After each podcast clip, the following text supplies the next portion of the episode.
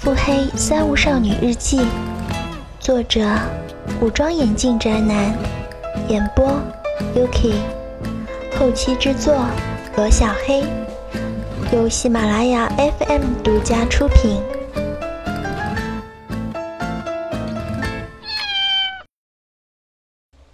第一百四十八章：十四岁的特务头子的开始。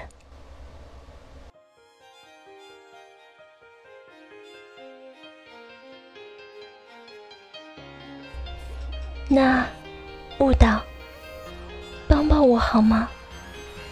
三年前，内战爆发之前的一个夜里，在陈小姐的宫殿，一盏灯都没有开，黑漆漆的大厅里，只有我和陈小姐两个人面对面的站着，而站在我对面的陈小姐哭了，一直像男孩子一样活泼的陈小姐，此时正在我面前落寞的。流着眼泪，我不想看见陈小姐的眼泪，所以就接受了“误导”这个名字，注定要背负的诅咒。石灰掉落，裸露红砖的破败高墙，锈蚀铁牌标有骷髅警示的狰狞电网，穿着破烂的制服、懒散的塔楼士兵，连护目油漆都快掉光的 AK 冲锋枪。这一切都是那么的熟悉，就和天朝纪录片里演的一样。监狱当局已经被我们贿赂了，除了政治犯和死刑犯，我可以从这儿带走任何犯人。现在的我正手持一份名单，在塔托邦地方监狱里找人。找什么人？找手下，招聘人才。什么人才？特务人才。正版的误导证明是特务。现在我要做的也是特务，不做不行，会死的。如今的陈小姐急需一个特务组织来确保她对领地的有效控制和自身的安全戒备。只是靠海氏家族的商业机构和那些民兵来控制国家是远远不够的。只靠民兵的暴力统治，可能会使我们塔托邦的民主政府蜕变成新的军阀政府。而军阀政府的体制，在国际上是一再被反对的，这样会使我们失去操纵未来塔托邦政权的合法性。只靠商业机构的间接施压，也是无法买通那些背后有米国人支持的政客的，因为他们的后台比我们硬，也因为那些政客一无所有，卖起国来比我们还彻底。还有那些潜伏在领地内的野心家们。个个蠢蠢欲动，伺机扳倒陈小姐的统治，也没有办法单纯的用商业组织或者军事力量绞杀。以上预料到这些问题，就为此急需建立一个特务组织来监控我们未来的领地。而这些罪行累累的犯人，虽然没法在场面上做事儿，却是最容易操纵的，属于一招募就能用的特殊人才。眼前的这个被关在铁栏里的前警察科长，就是选择性的无视牢房里的霉味儿和精神失常犯人们的哭闹。我站在门外，静静地端详这个被陈小姐亲卫队极力推荐的男人。这个满脸胡须、衣衫褴褛的男人，此时正神情呆滞地同牢房里十几个狱友一起享用牢里的午餐，一碗发霉的米饭。和一些不知道是什么的黑乎乎的腌菜，手里的照片和眼前的他完全对不上号。照片里的他穿着一身米黄色警服，大鼻子、浓眉大眼，有模有样的。眼前的男人粗眉大鼻子没错，可佝偻的身形和深陷的眼窝让整个人都变了样。俗话说“人靠衣装，马靠鞍”，这话一点也不假。牢房外，穿着蓝色小翻领工作服的我，静静地观察着他们。眼前这些人犯的都是重罪，是一些还不够处死的强奸犯或者抢劫犯。把这个前警察科长放在这儿，一定是他那个死对头警察局长的恶趣味吧？当时收押的罪名是贪污和收受走私犯的贿赂。嗯，贪。官抓贪官，高明的警察局长就这样完美的去掉了自己的绊脚石。在博曼国这个地方，没有一个警察是干净的，不与毒贩和走私犯牵连，就凭自己一个月六十美元的工资，恐怕连媳妇儿都娶不起，更别说要养一家老小了。所以，警察腐败只是这个贫穷国度所必要的生活方式。在这个暗无天日的国度里，贪污受贿不是罪。犯人们吃饭的速度都很快。大概监狱里面的人都是这样子的吧，怕自己的食物被别人抢走。在这里，任何一点微不足道的资源都是宝贵的。